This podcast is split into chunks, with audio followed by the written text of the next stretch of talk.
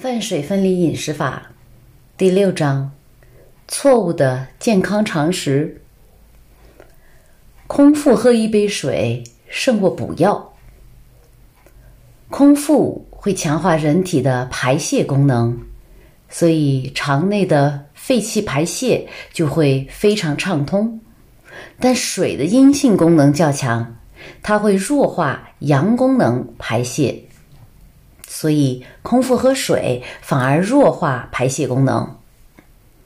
传言道，空腹喝一杯水能够消除便秘，并对肠道内的老废物质及粪便进行大扫除，比补药更有效。然而，事实上，它集中刻画了水的清洁功能，而忽略了水的原本功能及阴性。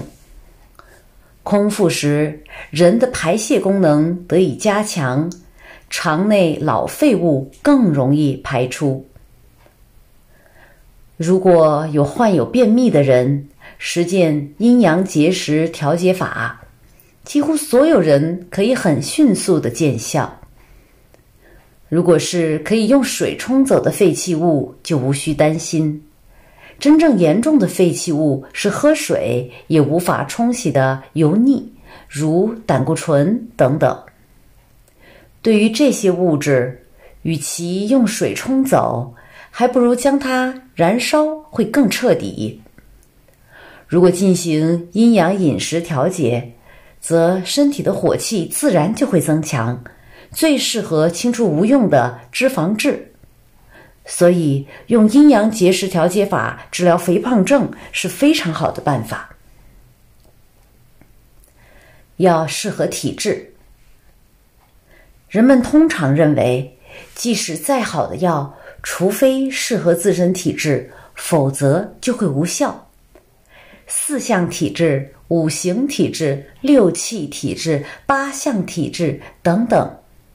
但这些只需要调节人体的阴阳就能自行解决。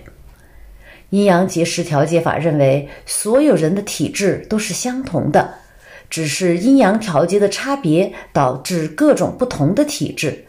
所以，只要调节好人的阴阳，任何体质都无需担心。阴阳节食调节法将人类分为四大体质。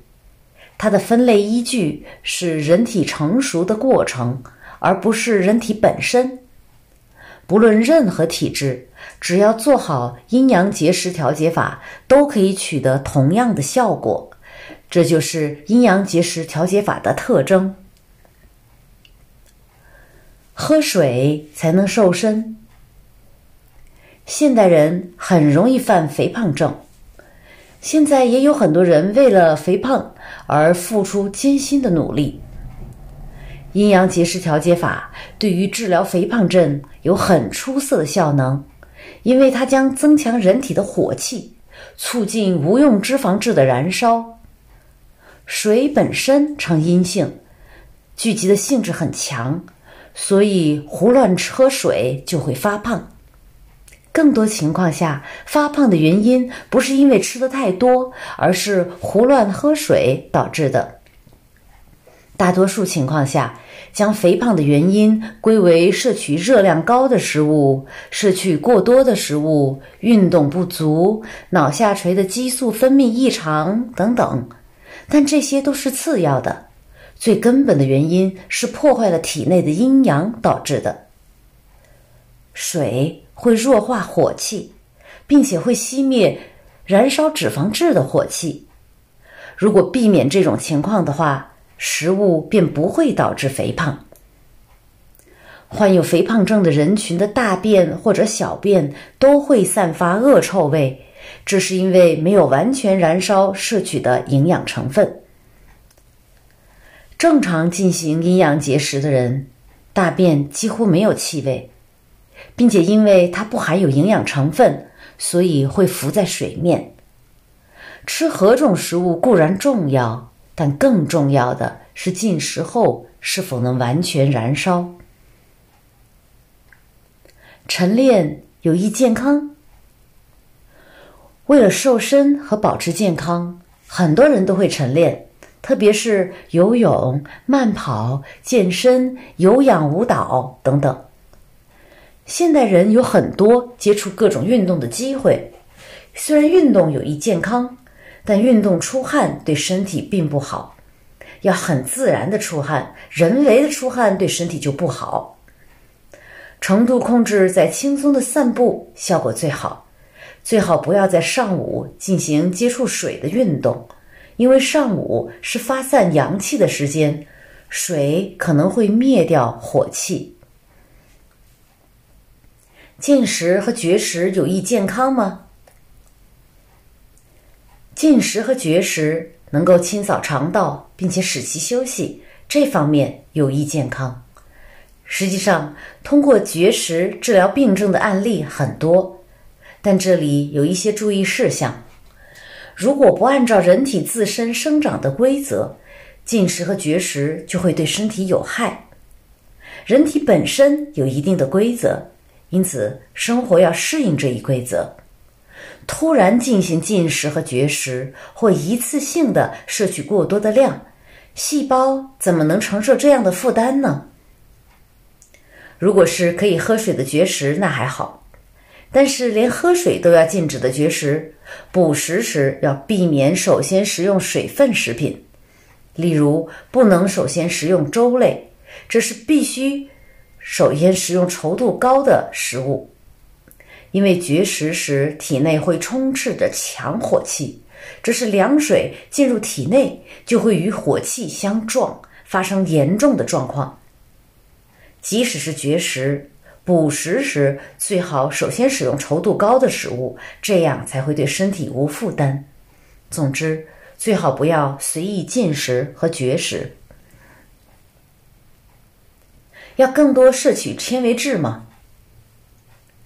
都说患有便秘的人要更多的摄取纤维质食物，那是因为纤维质可以消除肠内积聚的废弃物。最后得出的结论是多吃菜，因为蔬菜和水果中含有很多纤维质。但是阴阳调节法、阴阳饮食调节法中不强调一定要食用菜类。最重要的是能否完全燃烧食物。食用菜类固然很好，但过多摄取菜类就会使身体变凉。过多的食用水果也并非是件好事。阴阳饮食调节法建议水果在食后或饭中当饭菜食用。蔬菜或者水果会在体内批量产生气体。所以，如果有人腹部经常胀气，那肯定是喜欢吃蔬果。用醒酒汤舒胃吗？很多情况下，饮酒就会喝大量的水。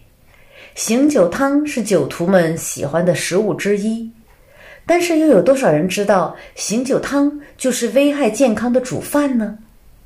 酒中含有酒精成分。因此易挥发。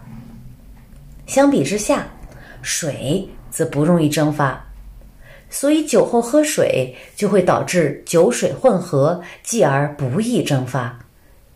即便是过度饮酒，只要第二天下午一点为止不摄取任何食物，就不会产生由酒引发的健康问题。